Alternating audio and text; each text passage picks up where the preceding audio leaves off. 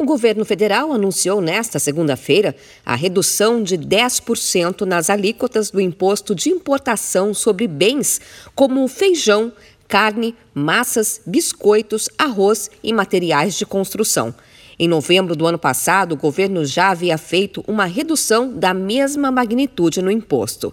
Segundo o secretário executivo do Ministério da Economia, Marcelo Guaranis, as duas reduções somadas afetam mais de 87% dos produtos sujeitos a essa tributação.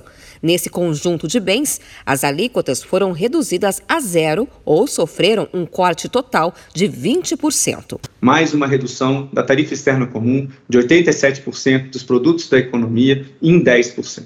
Do tarifa inicial, 20% uma tarifa que era 10% de importação passa a ser, então, 8% agora. Né? Um produto que custava 100 tinha uma tarifa de 10 e cobrava 110, passa a custar agora 108.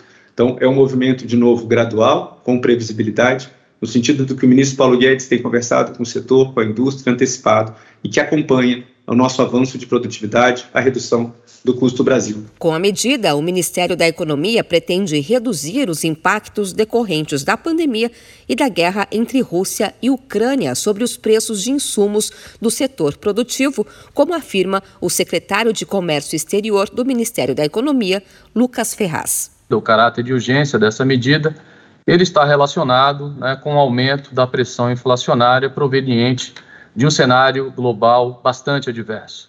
Um cenário que já vinha né, causando perturbações nas cadeias de suprimentos internacionais, com repercussões né, na inflação global, em função da recuperação né, do pós-Covid, e agora, mais recentemente, adquire contornos ainda mais preocupantes com a guerra entre Ucrânia e Rússia, pressionando ainda mais os preços de commodities internacionais, como commodities agrícolas, metálicas, né, commodities energéticas, elevando a pressão inflacionária no mundo inteiro. Serão afetados pela medida produtos como feijão, carne, massas, biscoitos, arroz e materiais de construção, dentre outros itens. No total, 6.195 mercadorias, quase todos os bens importados terão redução no imposto.